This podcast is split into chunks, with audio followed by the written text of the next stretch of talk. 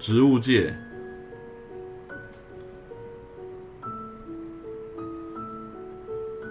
好，本段呢，我们是要介绍生物五界里面的植物界的这一群。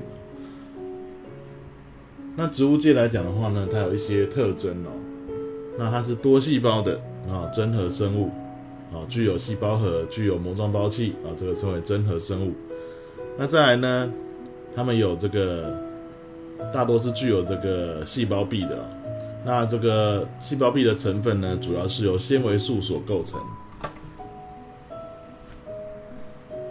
那绿色的植物细胞来讲的话呢，会含有叶绿体，可以行光合作用。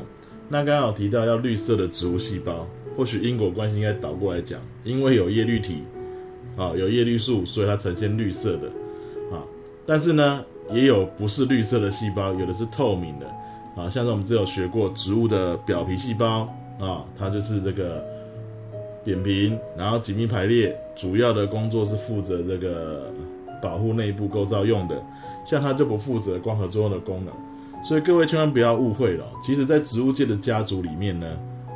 有些植物是不会行光合作用的啊，是一些例外。再者，同一棵植物也不是每一个细胞都会行光合作用的，所以比较明确的说法应该是哦，具有叶绿体的细胞才会行光合作用。那在一棵植物里面呢，这个叶绿叶绿体的含量最多的哦的这个细胞来讲的话，应该就是在叶子的部分，在叶子里面的叶肉的部分啊，是主要行光合作用的场所啦。这个在我们第一册的这个。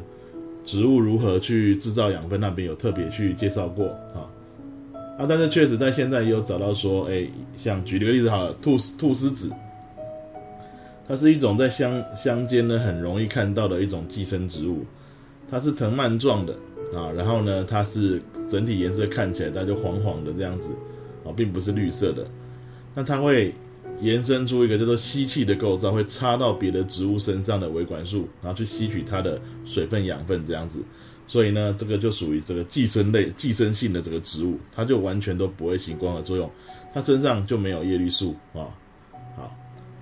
那接下来呢，把植物界呢归成四个大类别来做介绍。我们这边有一个简单的检索表，好，在这个各家教材的示意图里面呢都有呈现出来。来，首先我们先来看一下。最早登场的植物是什么植物呢？我们认为植物的祖先呢，可能是水里面的这个绿藻这一群啊。那上路之后呢，哎，开始出现了一些这个可以防止水分散失的构造，像体表覆盖有这个角质层，可以防止水分散失。啊，角质层在水里面是不需要的东西，在路上的植物才会有。好，那有角质层，可是呢，身体里面的配备其实还是很多有不足之处哦。它里面没有维管束，维管束是疏导组织，是负责输送水分、养分用的组织哦。那如果一棵植物没有维管束的话呢，会长什么样子？第一个运输效果没有说太好，所以可能长得不是很大颗。再来，它也不会太高，因为呢，这个维管束还有一个功能，就是支撑植物体的功能。那这一群植物最早登陆的话呢，就我们说的藓苔类的植物，藓苔植物没有维管束的啊。那另外有一个说法，没有维管束呢，就是没有真正的根茎叶。真正的根茎叶里面会有贯穿身体里面的贯穿这些构造的这个维管束的构造，哦，能够让水分、养分能够运送到各处去。但是如果你没有维管束的话，你就不配称作有根茎叶。所以藓苔植物是没有根茎叶的。那你可能会说，哎，它看起来就是像像个植物的样子啊，绿绿的啊。它身上的构造只能称作假根、假茎、假叶而已，不能称作真正的根茎叶，因为它没有维管束。那藓苔类植物来讲的话呢，你可能就印象中什么藓类啦、苔类啦这一些的。啊，那我们待会会做一些举例说明了，它们到底长相长什么样子。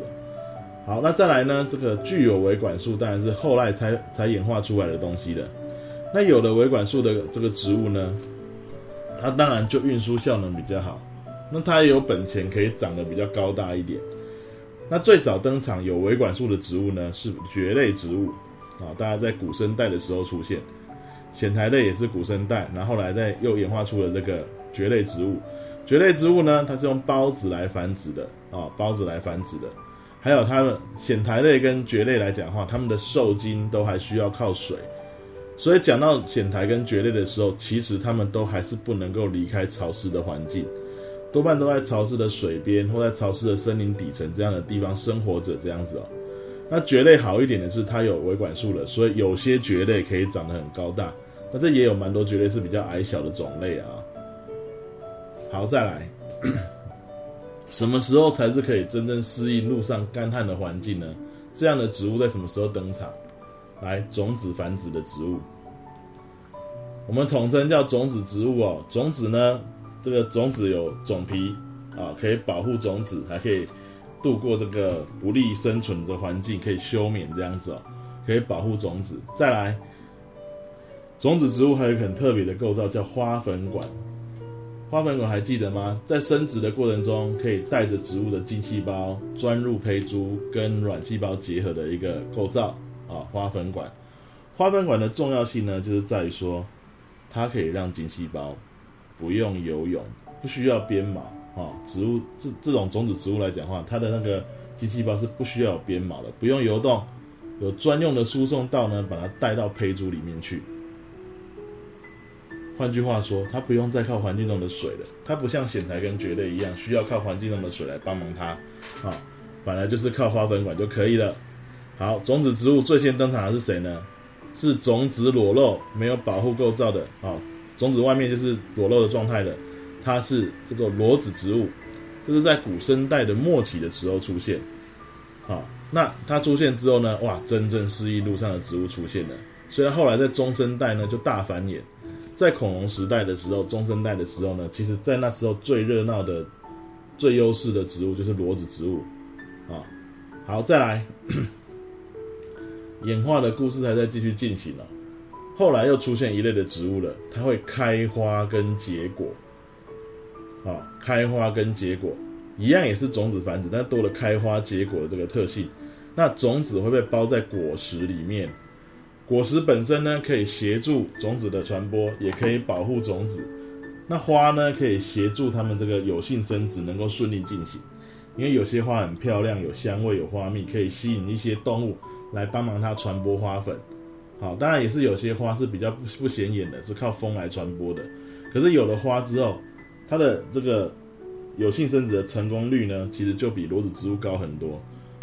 被子植物是在中生代的后期出现的，诶，后来呢，它就变得更优势了，就取代了裸子植物。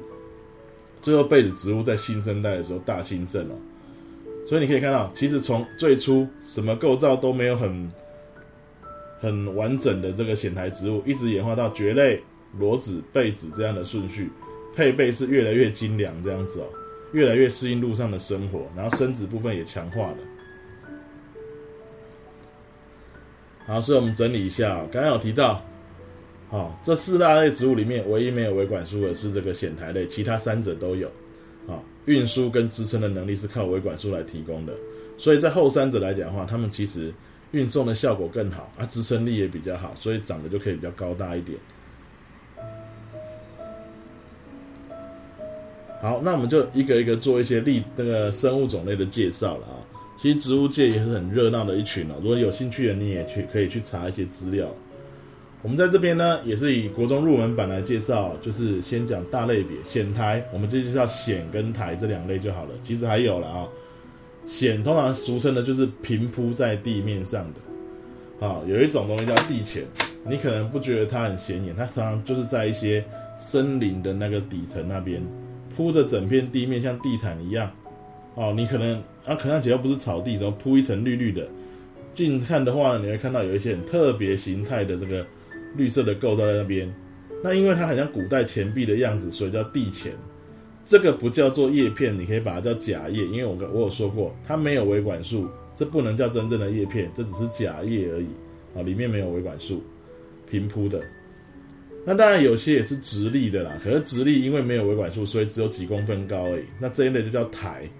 好，像我们这里举例，土马鬃啊，土马鬃啊，这个是属于这个苔类这一群，它们主要在一些潮湿的土壤上面才会长的，森林的底层、底层啊、水沟边啊这种环境。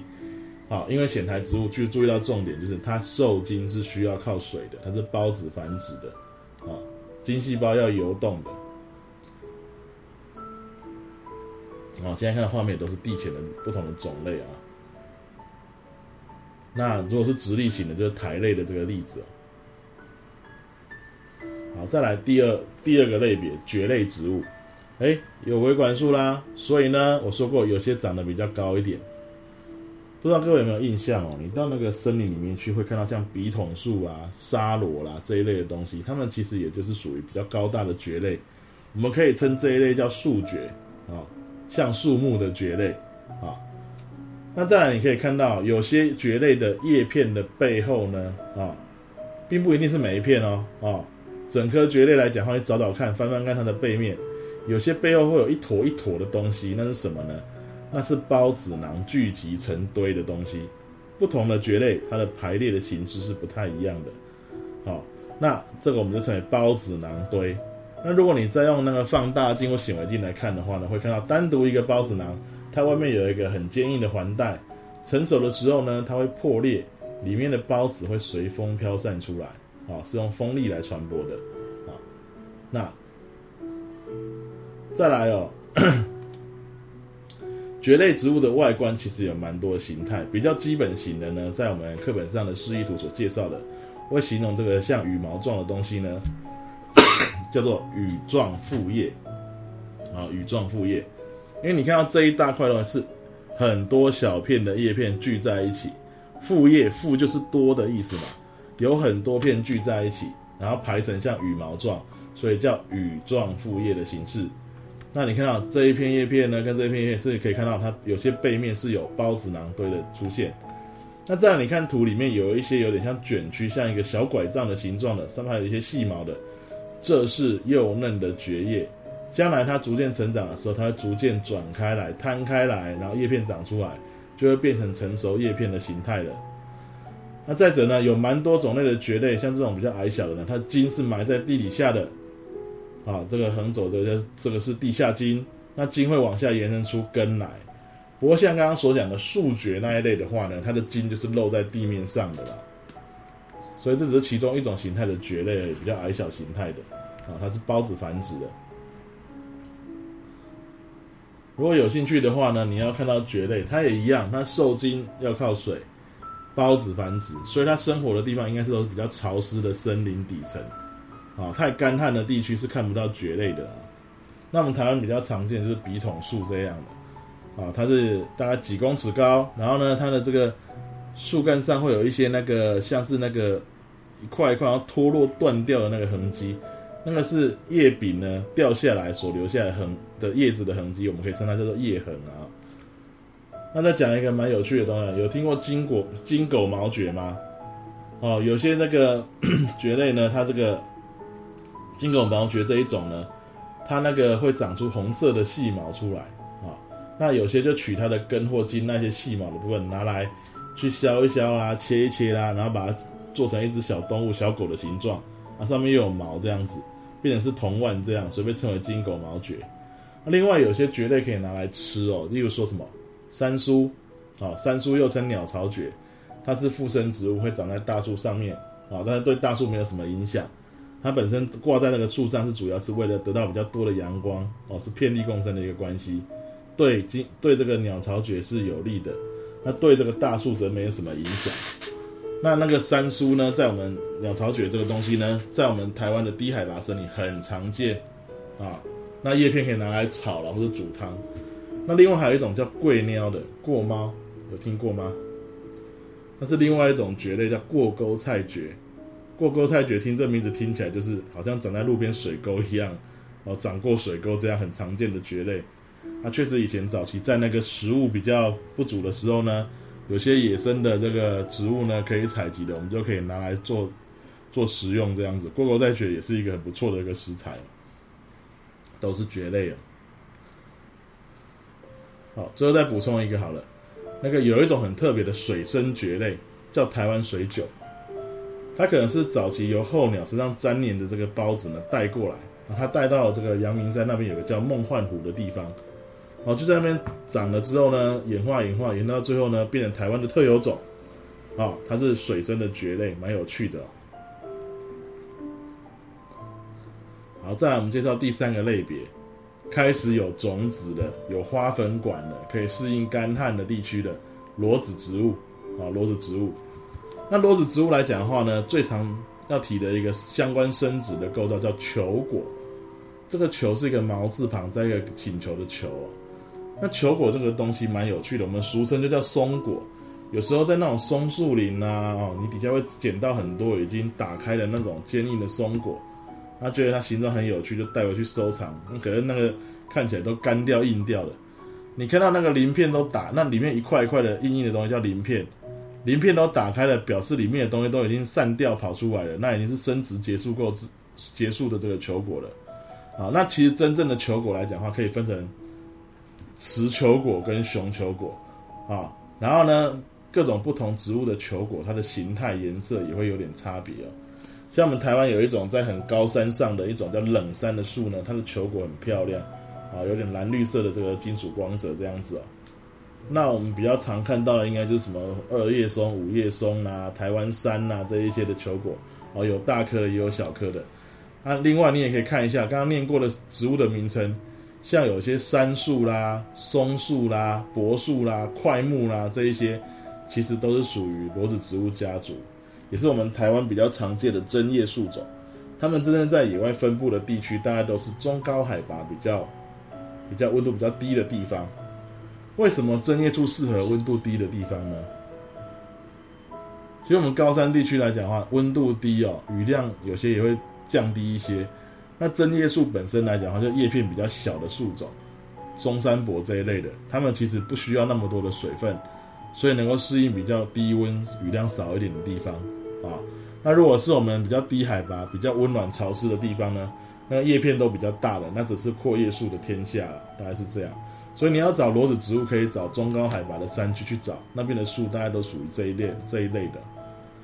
好，那刚刚提到了这个球果有分成雌雄啊，那那个鳞片呢，里面有什么东西呢？好，我们来看看，雄球果的鳞片外侧呢会有花粉囊啊，会有花粉囊，那花粉囊成熟就有花粉可以释放。那雌球果的鳞片内侧呢是有胚珠啊，有胚珠。那胚珠将来如果受精之后，就会变成种子。那再者哦，球果本身就是一个保护性的结构，请各位不要误会哦，它跟我们说的果实不一样。因为早在这个授粉受精之前，雌雄球果就出现了，保护着里面的这个花粉囊跟胚珠。那它成熟的时候会打开这些鳞片，让花粉可以散出来，然后顺风吹到这个雌球果的鳞片里面啊，然后呢去可以。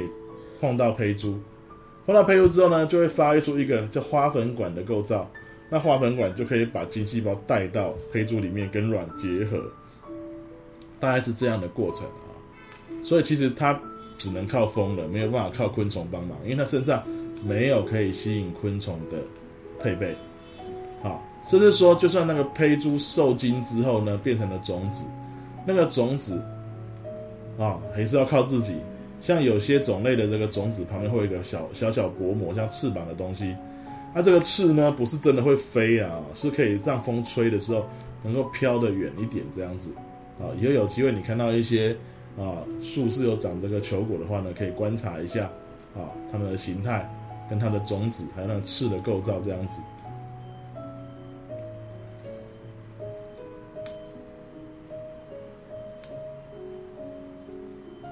那举几个比较特殊的例子好了，像说红桧，红桧是柏树这一类的，它是扁柏科的植物哦。那我们在我们在台湾很多的红所号称神木的东西呢，其实都是红桧啊。不过红桧早期在日据时代也是日军很喜欢去砍伐的树种，然后它都运回日本呢去做一些建材啊、神社的那个鸟居啊之类的。啊，像那个宇治神宫的那个大鸟居，就是其实用台湾的。红桧来做的，还是扁，还有另外一种树叫扁柏，这些都是很好的建材。那、后来呢，这个 等到日军撤出之后呢，光复之后呢，其实现在剩下来，但他没有把所有的这些树都砍光。那现在剩下来就可能长得比较形状难难看的，或是在深山里面难以去砍伐到的，或者长在很奇怪的地方很难砍的，才会留下来哦。我们其实早期有大量的这个木材的输出哦。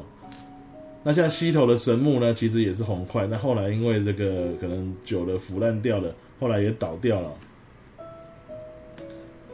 那再来像银杏，银杏是活化石嘛啊，它其实很早在中生代就出现了。那它呢，它的种子又被称为白果啊，可以是可以拿来食用的。另外像松树来松树类来讲的话呢，像那个松子哦，松树的种子呢，可以拿来做松子酥、榨油、榨松子油这一些。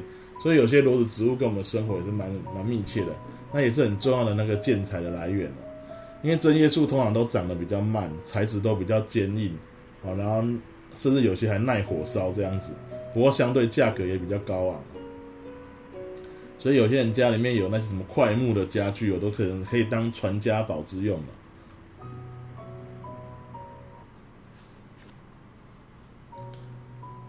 再来啊、哦，还有一类这个裸子植物，并不是针叶树的，好，这种植物呢叫做苏铁。那苏铁这个东西是那种像灌丛状的，那它呢中间会有它的这个球果，看是雌球果还是雄球果这样子哦。那大概裸子植物就为各位介绍到这边。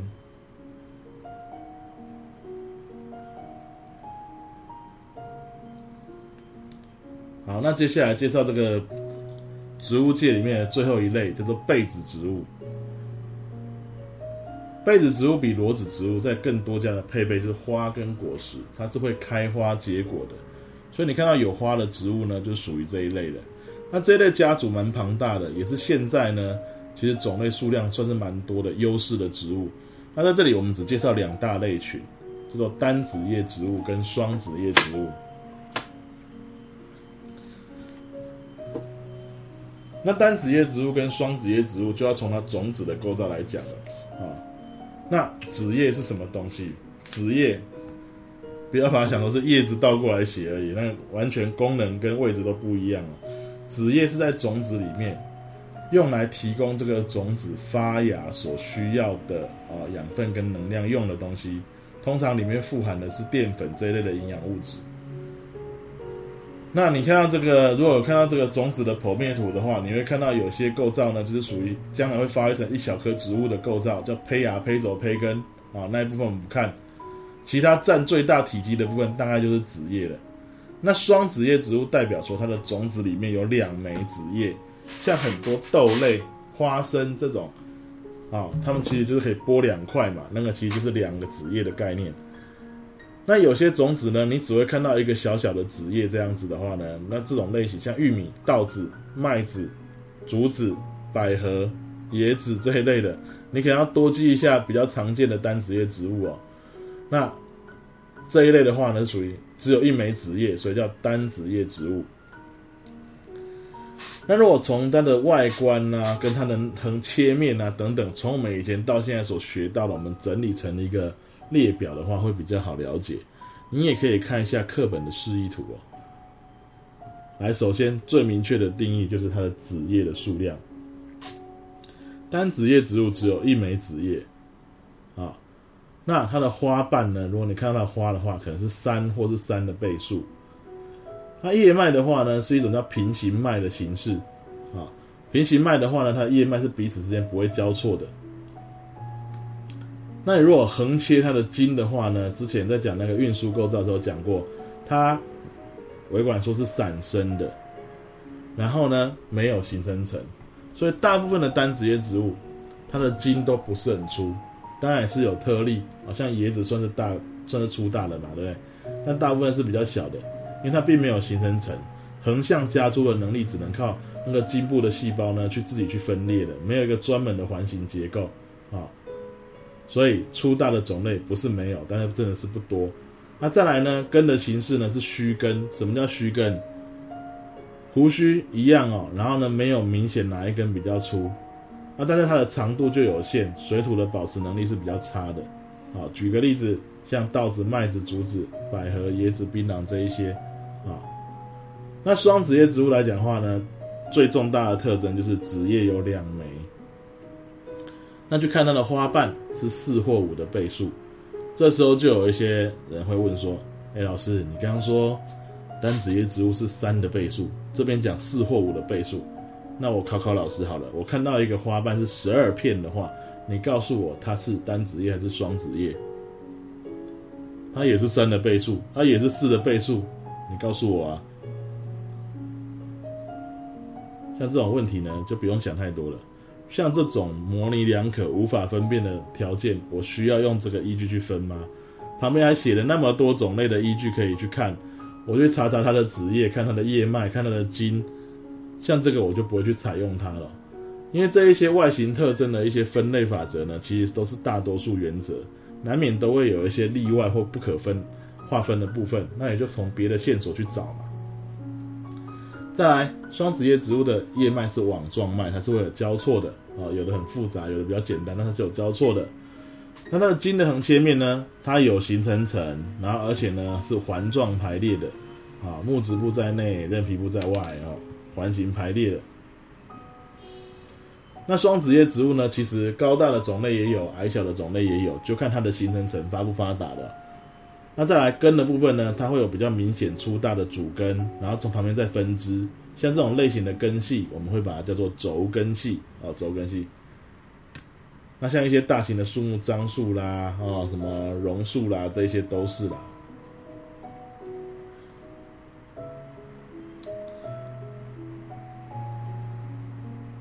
好，那我们以上呢，就是为植物的四大类别呢做了一些粗浅的介绍呢，啊，希望各位能够稍微做一个整理。好，以上是植物界的部分。